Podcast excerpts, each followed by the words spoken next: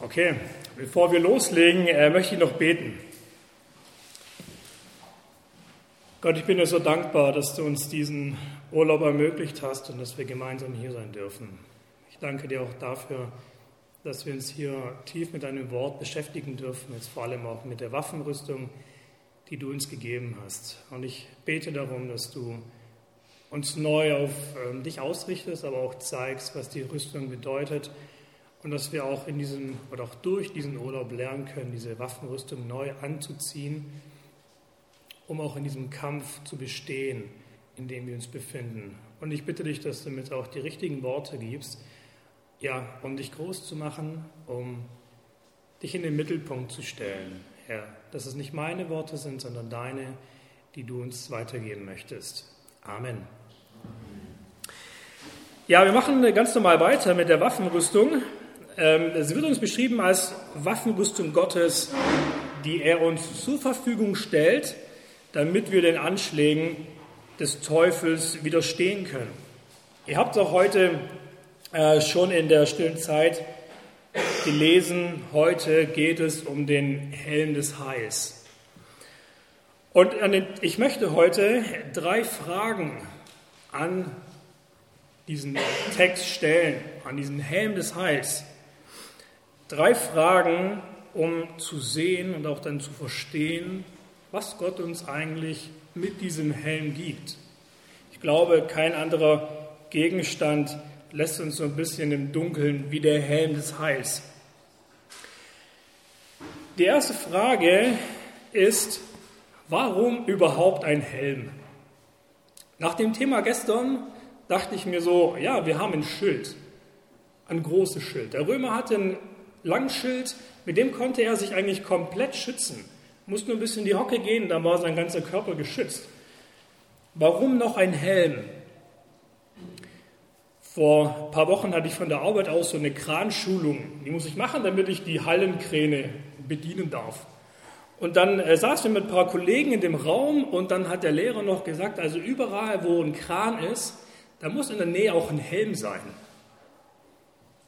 Und dann hast du schon gemerkt, die Kollegen fangen an zu lachen. Und dann sagt der Lehrer, ja, da muss aber ein Helm sein. Dann sagt ein Kollege, hey, warum brauche ich einen Helm? Wenn mir eine Tonne auf meinen Kopf fällt, dann macht der Helm auch nicht viel aus. Wofür also ein Helm? Der Lehrer hat uns erklärt, aus versicherungstechnischen Gründen sollen wir einen tragen, aber ich glaube, der Helm ist so ein Gegenstand, auf den hat keiner Bock, oder? Helm, richtig spießig, auch beim Fahrradfahren. Ja, als Kind, oder? Dann die Eltern sagen noch so, hey, wenn du rausgehst mit dem Fahrrad, dann zieh einen Helm an. Du so, ja, okay. Dann so, ah, aber Mama, das schnürt mir voll die Luft ab. Und dann lässt du den so locker, dass er eigentlich gar keinen Sinn mehr hat, ja. Und so ein Helm ist so ein Gegenstand, wo du denkst so, oh nee, habe ich gar keinen Bock drauf. Das ist das, was wir eigentlich gar nicht so gerne aufhaben. Egal bei was, so ein Helm, voll nervig. Wir hatten es vorhin mit ein paar Jungs, da sind wir aus Paintball-Spielen gekommen. Ähm, ich denke, jeder kennt Paintball, oder? Wer von euch hat schon mal Paintball gespielt? Ach, gar nicht so viele. Aber ich denke, die meisten kennen es, oder? Wo man sich so mit so Farbkügelchen abschießt. Und äh, jeder, der das schon mal gespielt hat, der weiß, so eine Kugel kann richtig wehtun. Wenn die dich mal ungünstig trifft und du nicht genügend gepolstert bist, dann gibt es blaue Flecken. Und es tut richtig weh. Und es ist schmerzhaft. Und beim Paintball-Spielen ist es so, dass du im Normalfall einen Kopf- und Gesichtsschutz bekommst. Also ist vorne so eine Art Plexiglasscheibe, dass du durchsehen kannst, aber dein Kopf ist auch noch geschützt.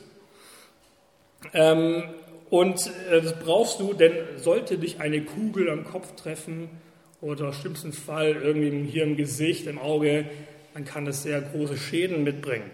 Du kannst dein Augenlicht verlieren oder schlimmstenfalls irgendeine Platzwunde bekommen. Bei so einer Kugel, da sticht dich Druck dahinter. Stell dir mal vor, du gehst zum Paintball spielen. Du machst dich bereit und du weißt, gleich geht's los. Du hast richtig Bock. Du freust dich richtig. Und dann kommt gerade noch der Guide um die Ecke, der Spieleveranstalter, und sagt so: Hey Leute, ähm, sorry, alle Masken sind gerade im Einsatz. Ihr müsst ohne raus. So, und los geht's auf aufs Spielfeld. Eine Frage, ihr dürft einfach mal reinrufen. Wie würdest du Paintball ohne eine Maske und Gesichtsschutz spielen? Wie würdest du spielen? Ruf's einfach mal raus. Gar nicht. Gar nicht? Aber du musst. Hinter der Mauer. Hinter der Mauer? Okay. Wie, wie wäre das, wie wär das Verhalten? Defensiv. Wo? Vorsichtig. Vorsichtig, ja. Ja, auf jeden Fall. Irgendwie wird man versuchen, sich zu schützen.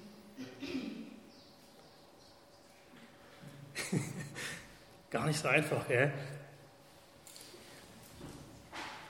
Ich denke, wenn du auf das Spielfeld geschickt wirst und da schon die ersten Kugeln entgegenfliegen, ich glaube, du würdest dir zum ersten Mal eine Deckung suchen, so wie Niklas gesagt hat. Erstmal irgendwo dahinter.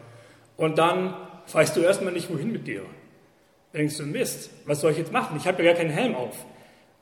Und du musst Angst haben, aus der Deckung rauszukommen, weil du jedes Mal denkst, ey, mich könnte mir eine Kugel treffen. Und wenn die Kugel mich im Gesicht trifft, dann, dann ist vorbei. Ich glaube, wenn wir ohne diese Maske spielen würden, dann würden wir sehr zurückhaltend spielen.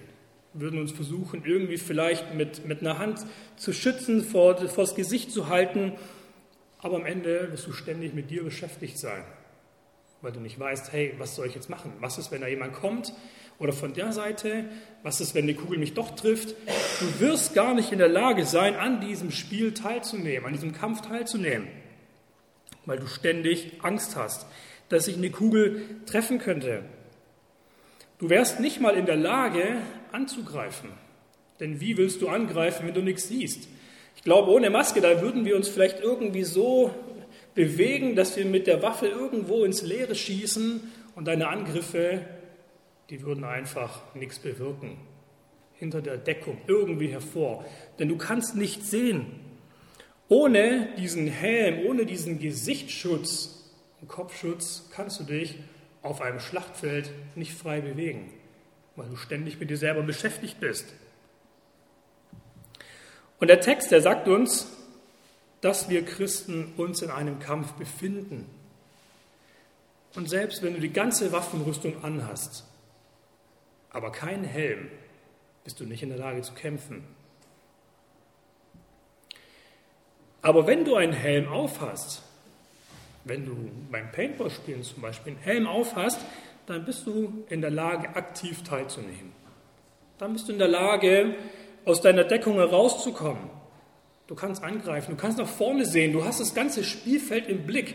Du siehst, was um dich herum passiert, du siehst deine Gegner, wo die sind, du kannst direkt angreifen, du hast freie Sicht. Und dein Helm ermöglicht dir, den Blick für das Schlachtfeld zu haben, in dem Fall für das Paintballfeld zu haben. Und du kannst sogar dem Feind ins Auge sehen. Du kannst ihm gegenübertreten. Und, ich, und der Helm, der macht den Unterschied. Ich möchte eine zweite Frage an diesen, an diesen Helm stellen. Wofür steht eigentlich der Helm? Was bedeutet er? Ich meine, der Helm wird uns hier als Helm des Heils beschrieben oder auch Helm der Rettung. Irgendwie ein bisschen seltsam, oder? Klingt doch seltsam. Ich meine, in der Bibel lese ich, wenn ich wiedergeboren bin, sagt ja die Bibel, dann bin ich doch gerettet.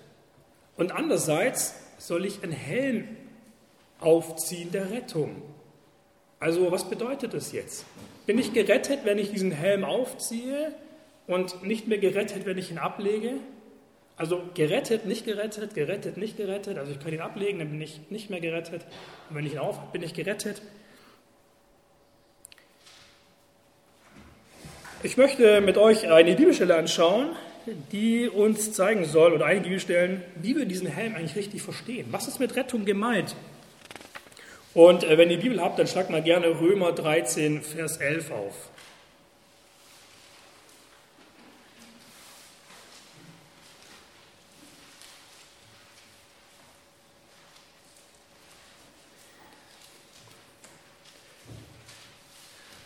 Römer 13, Vers 11 schreibt Paulus, achtet also auf die Gelegenheiten, die Gott euch gibt.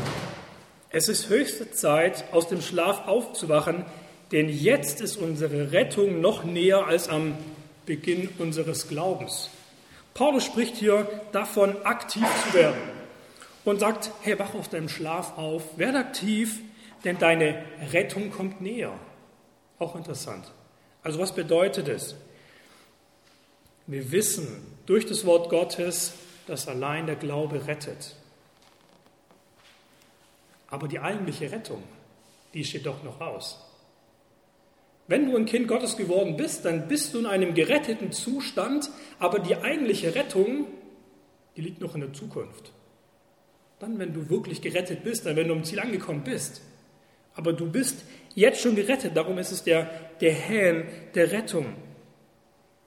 Und du kommst dieser Rettung jeden Tag ein Stückchen näher. So wie Paulus sagt, du bist jetzt näher an deiner Rettung als zum Zeitpunkt deiner Bekehrung. Du wirst nicht jünger, du wirst immer älter und du kommst der Ewigkeit jeden Tag ein Stückchen näher, deiner Rettung. Es gibt aber noch eine weitere Stelle in der Bibel, wo der Helm erwähnt wird. Und die habt ihr heute gelesen und vielleicht sind da auch Fragen entstanden. Es ähm, geht hier auch um das Wiederkommen von Jesus und die Haltung, die wir einnehmen sollen, also die wartende Haltung, die wir einnehmen sollen, bis Jesus kommt. 1. Thessalonicher 5 ab Vers 8.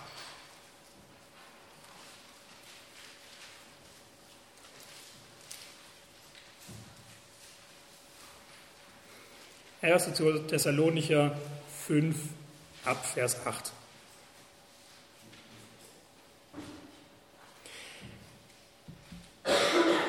Wir aber gehören zum Tag und wollen darum nüchtern sein, gerüstet mit dem Brustpanzer des Glaubens und der Liebe und mit dem Helm der Hoffnung auf Rettung.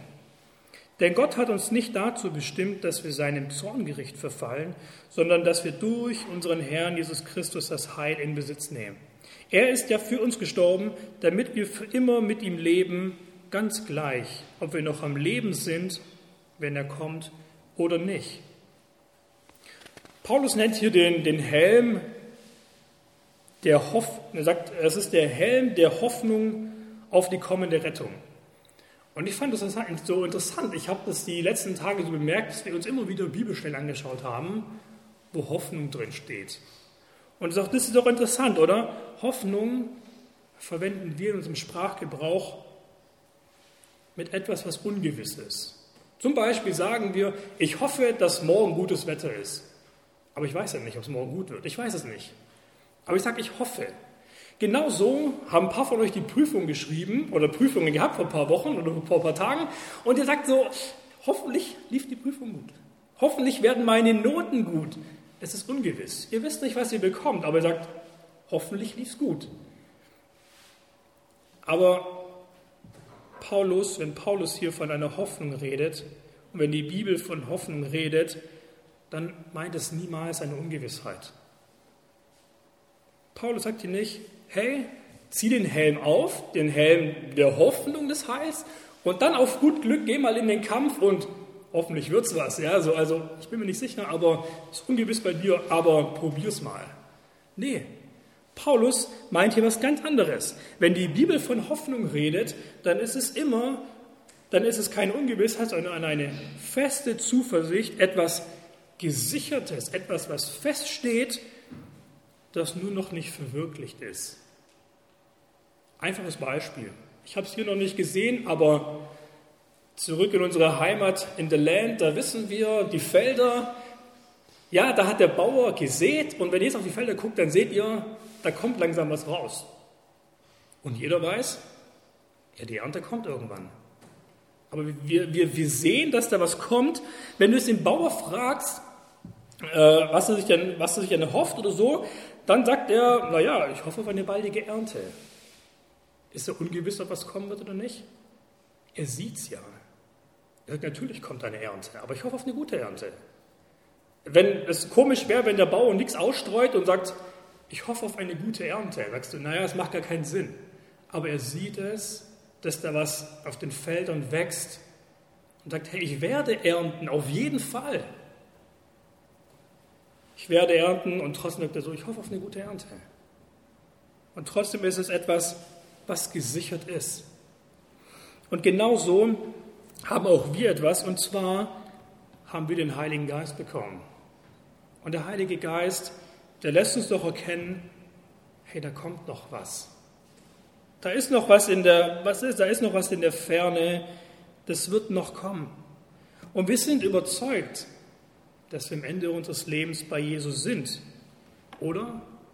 Fest überzeugt und trotzdem bleibt es eine Hoffnung. Wir sind davon überzeugt, dass wir bei Jesus sein werden, aber solange es noch nicht eingetroffen ist, hoffen wir mit der festen Zuversicht, dort zu sein. Denn es ist deine und meine Bestimmung, an der Herrlichkeit Gottes teilzuhaben. Das ist eine feste Zusage. Die Bestimmung eines Christen ist es, in der Ewigkeit bei Jesus zu sein. Paulus sagt es in Johannes 14, Vers 3, und wenn ich dann alles vorbereitet habe, komme ich zurück und werde euch zu mir holen, damit auch ihr seid, wo ich bin. Feste Zusage. Und das ist unsere Hoffnung. Und es ist keine Ungewissheit, sondern eine feste Zuversicht. Warum? Weil Jesus es sagt. Weil das Wort glaubwürdig ist. Das ist eine wunderbare Zusage, die er uns seinen Kindern gibt. Und auch durch diese Zusage haben wir Gläubigen eine wunderbare Hoffnung für die Ewigkeit, weil wir genau wissen, was auf uns zukommt. Und es ist wichtig, dass wir diese feste Zuversicht und Hoffnung haben, denn ich möchte zeigen, welche Probleme es mit sich bringt, wenn du das nicht hast. Und so möchte ich eine dritte Frage an diesen, an diesen Helm stellen.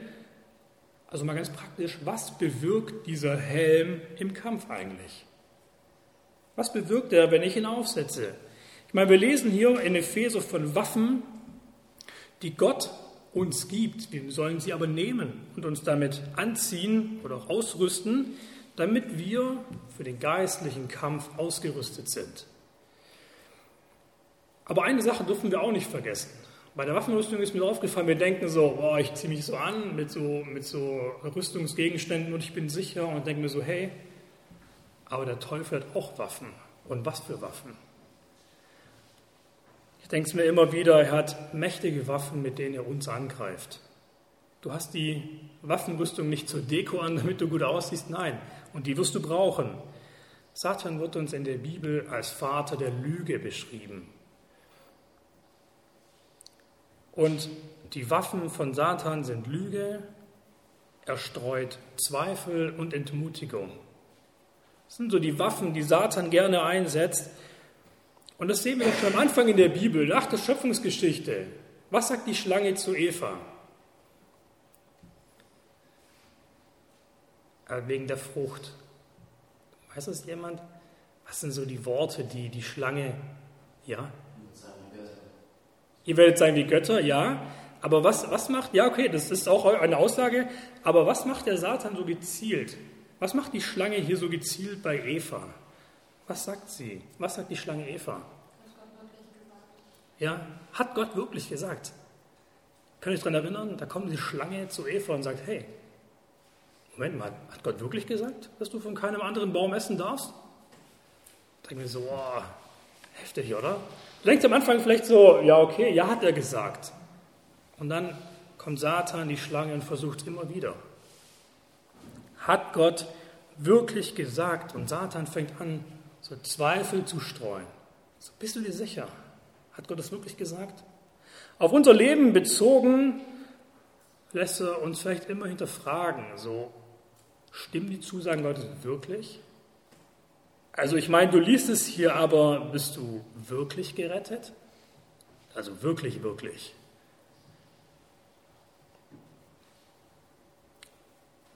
Bist du wirklich gut genug? Wenn Satan angreift, dann hat er oft ein Ziel, und zwar unsere Heilsgewissheit anzugreifen. Er will diese Zweifel streuen in unser Leben, dass du hinterfragst und unsicher wirst. Und es ist nicht so, dass Satan dir das Heil nehmen kann. Dazu ist er nicht in der Lage, aber er kann dich zweifeln lassen. Kann dich zweifeln lassen, ob es wirklich für dich reicht.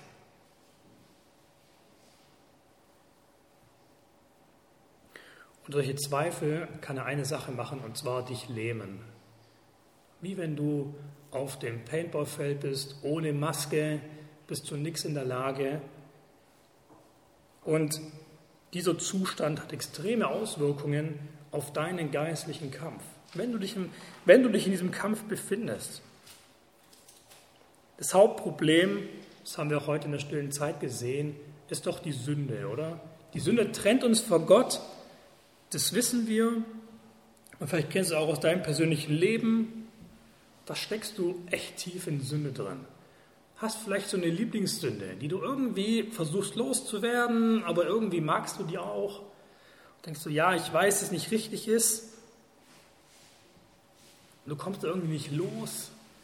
Du befindest dich in, in der Sucht der Pornografie und denkst dir so, hey Mann, ich weiß, dass es falsch ist und ich will da raus, aber ich schaff's irgendwie nicht. Oder du redest gerne über andere. Deine, deine Zunge ist ziemlich locker, du lästerst viel und denkst dir danach immer wieder so, oh Mann, eigentlich was falsch, hätte ich gar nicht sagen sollen. Oder du bist einfach nur faul. Du chillst dein Leben, versündigst dich durch Faulheit, weil du auch keinen Bock auf nichts hast, du nutzt deine Zeit nicht richtig, setzt deine Prioritäten falsch. Und dann, ihr kennt das bestimmt auch aus dem eigenen Leben. Also ich kenne das, und dann fällst du in so eine Sündenspirale, nenne ich es mal. Du kommst einfach nicht mehr raus. Und dann sündigst du und dann ist es so, okay, nächstes Mal ich schaff's, dann auch nachzu, und dann schaffe ich dagegen anzukämpfen, aber du gibst wieder nach und du bist schwach und du merkst so, ah, schon wieder gefallen. Und dann schon wieder gefallen. Und irgendwie ist es dann immer schwerer rauszukommen. Und irgendwann, dann hast du gar keine Kraft mehr für diesen Kampf, um da auch irgendwie den Kampf aufzunehmen. Du fühlst dich einfach am Boden, denkst du, Mist, es klappt irgendwie nicht. Und dann kommt Satan, die Schlange, und flüstert dir dann vielleicht noch ins Ohr so, hey, hat Gott wirklich gesagt, dass dein Heil sicher ist? Also sicher, dass seine Worte und seine Verheißungen wahr sind, die du in der Bibel liest? Und gelten sie auch dir? Und das tut dann richtig weh, wenn du dich eh schon am Boden befindest und dann kommen solche Fragen, die du dir stellst. Kommen Zweifel, du hinterfragst, okay, bin ich wirklich gerettet? Reicht es wirklich aus? War meine Entscheidung damals, die ich für Jesus getroffen habe, wirklich richtig? Habe ich es ernst gemeint? Ich meine, ich war da so jung. Vielleicht war ich nicht ganz bei der Sache. Und ich habe meine Zeit bisher echt schlecht gelebt viel gesündigt. So kann Jesus mich überhaupt noch lieben? Kann er mich noch akzeptieren? Weil ich persönlich hätte mich schon längst aufgegeben.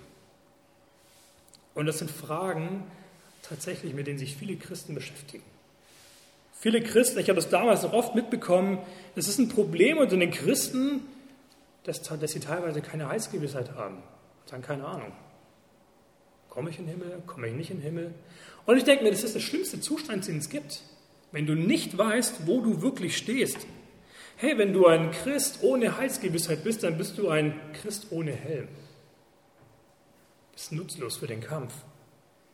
Du bist wie ein helmloser Krieger, der eigentlich nur mit sich selber beschäftigt ist. Im Kampf wie gelähmt.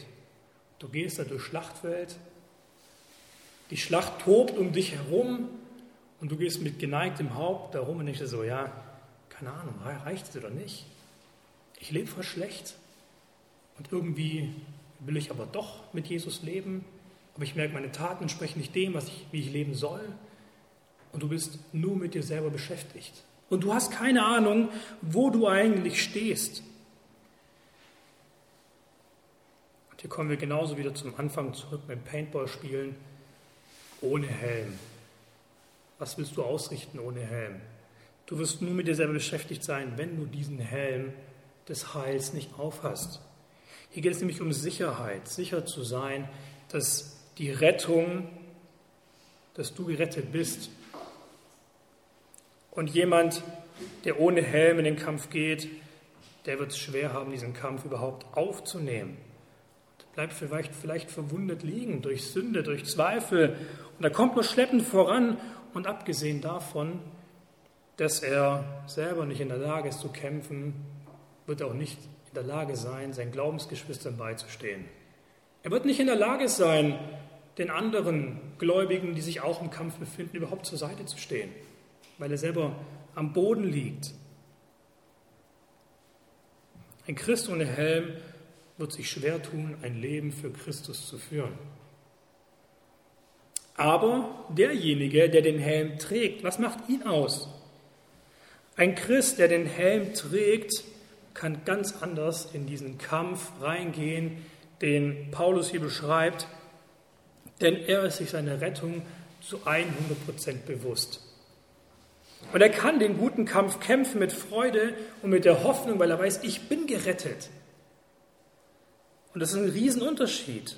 Er weiß genau, worum es geht. Sein Kopf ist nach oben gerichtet, er guckt nach vorne und er kann, den, er kann das ganze Schlachtfeld beobachten. Er sieht die Angriffe, die auf ihn zukommen. Und er hat die Situation fest im Blick. Er sieht alles. Er kann aktiv an diesem geistlichen Kampf teilnehmen. Und selbst wenn dieser Christ mit dem Helm des Heils fällt, durch Sünde am Boden liegt, dann hat er immer die feste Zuversicht, ich bin gerettet. Und Jesus vergibt mir meine Sünden und ich kann aufstehen und ich kann weitergehen, ich kann wieder in den Kampf hineingehen.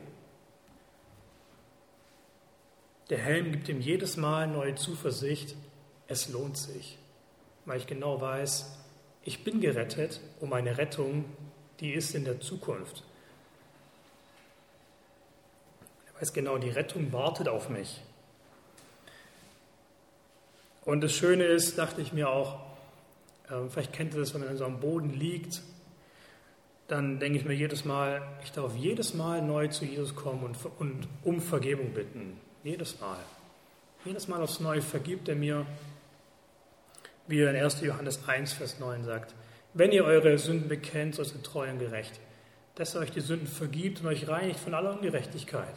Und jedes Mal aufs Neue, und das ist eine wunderbare Zusage, und so sollst du diesen Helm tragen, damit du gegen diese Angriffe Satan gerüstet bist und fest im Glauben stehst, mit beiden Beinen, fest in den Kampf oder in den Kampf hineingehen kannst, aufnehmen kannst, diesen Kampf, in dem du stehst.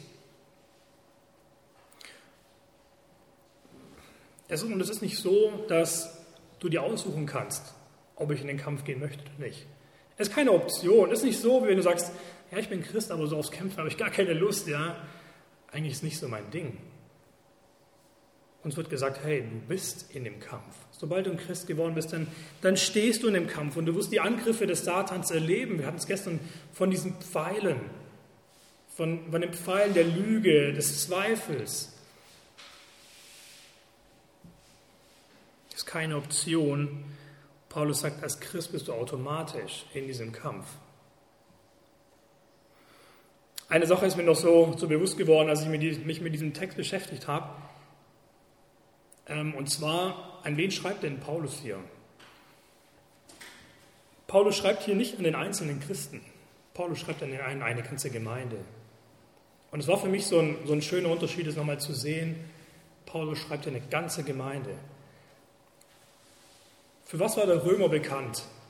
Dass er ein Einzelkämpfer war? So, nee, überhaupt nicht. Der Römer war bekannt dafür, dass er in so einer Kohorte kämpft, wo circa immer 100 Soldaten zusammen waren. Max hat gestern erklärt, da gibt es so komische oder verschiedene Formationen, die, man, die die gemacht haben, wenn sie angegriffen haben oder wenn sie verteidigt haben. Und ich fand es einfach, das ist ein schönes Bild, weil er sagt, hey Gemeinde, zieht eure Rüstungen an. Das geht nicht an einen Christen, es geht natürlich an jeden Christen, aber sagt, hey, Gemeinde, zieht eure Rüstung an. Und ich finde das Bild einfach so schön zu sehen, hey, wenn die ganze Gemeinde gerüstet ist, wie können wir dann in den Kampf gehen? Was macht es dann aus für den Einzelnen? Leg mal, dass einer verwundet und die Gemeinde kommt und sieht, ist verwundet, die stellen sich davor in Formation und bewachen ihn, sie beten für ihn und diese Pfeile, sie prallen ab. Wir sind in diesem, in diesem Kampf nicht alleine, sondern wir sollen als Gemeinde zusammen kämpfen. Jeder Einzelne. Formation annehmen, beten füreinander, eintreten füreinander, dienen füreinander. Das macht so einen großen Unterschied. Als, als alleiniger so Rambo-Christ hier kommst du nicht weit. Was willst du ausrichten? Du brauchst die Gemeinde.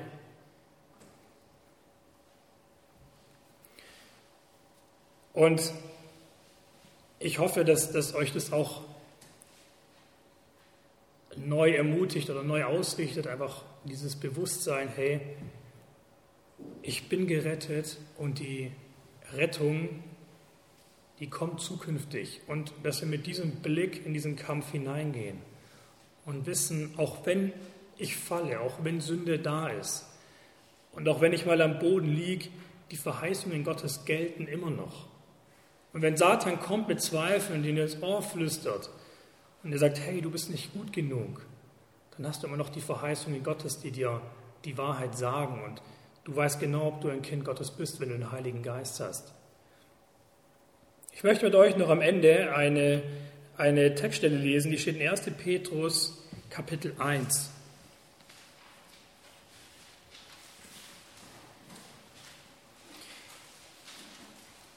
Das soll das Ganze noch mal so ein bisschen zusammenfassen.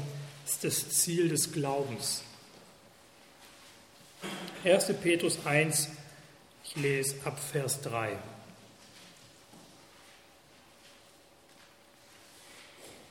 Gepriesen sei Gott, der Vater unseres Herrn Jesus Christus. In seiner großen Barmherzigkeit hat er uns wiedergeboren und uns durch die Auferstehung von Jesus Christus aus den Toten eine lebendige Hoffnung geschenkt. Ein makelloses Erbe hält er im Himmel für euch bereit, das nie vergehen wird und seinen Wert nie verliert. Und weil ihr an ihn glaubt, bewahrt euch Gott in seiner Macht für die Rettung, die schon vorbereitet ist, um dann in der letzten Zeit offenbar zu werden. Darum freut ihr euch, obwohl ihr jetzt für kurze Zeit ganz unterschiedlichen Prüfungen ausgesetzt seid und manches Schwere durchmacht. Doch dadurch soll sich euer Glaube bewähren und es wird sich zeigen, dass er wertvoller ist als das vergängliche Gold, das ja auch durch Feuer geprüft wird. Denn wenn Jesus Christus sich offenbart, wird auch die Echtheit eures Glaubens sichtbar werden und euch Lob, Ehre und Herrlichkeit einbringen. Ihn liebt ihr ja, obwohl ihr ihn noch nie gesehen habt. An ihn glaubt ihr, obgleich ihr ihn auch jetzt nicht seht und jubelt in unsagbar von Herrlichkeit erfüllte Freude. So werdet ihr das Ziel eures Glaubens erreichen, eure endgültige Rettung. Nach dieser Rettung haben schon die Propheten gesucht und geforscht und sie haben die Gnade angekündigt, mit der ihr nun beschenkt seid. Ich möchte mit euch noch ganz gerne zum Ende beten. Wem es auf dem Herzen liegt zu beten, darf es gerne tun. Und ich würde dann zum Abschluss beten. Herr, ich möchte dich bitten, dass du uns zu Männern und Frauen machst, die diese Rüstung anziehen, die du uns gegeben hast. Und dass wir in diesen Kampf hineingehen mit dem Bewusstsein, dass wir gerettet sind. Herr, dass du jedem Einzelnen auch Klarheit schenkst, wo er steht und dann einfach auch mit der richtigen Einstellung auch dieses Schlachtfeld zu betreten ich möchte dich bitten, dass du uns zu Christen machst, an denen du dein Wohlgefallen hast. Dass wir diese Waffenrüstung anziehen und, und auch sehen können, Herr, wo der, wo der Feind ist. Und wenn diese Pfeile kommen, die uns doch immer wieder treffen und uns auch verwunden, wenn, wenn Satan kommt und uns Zweifel in unser Ohr flüstert und und wir Lügen sehen und sie oft glauben, Herr, und sie uns zu Fall bringen wollen, so bete ich darum, dass sie uns einfach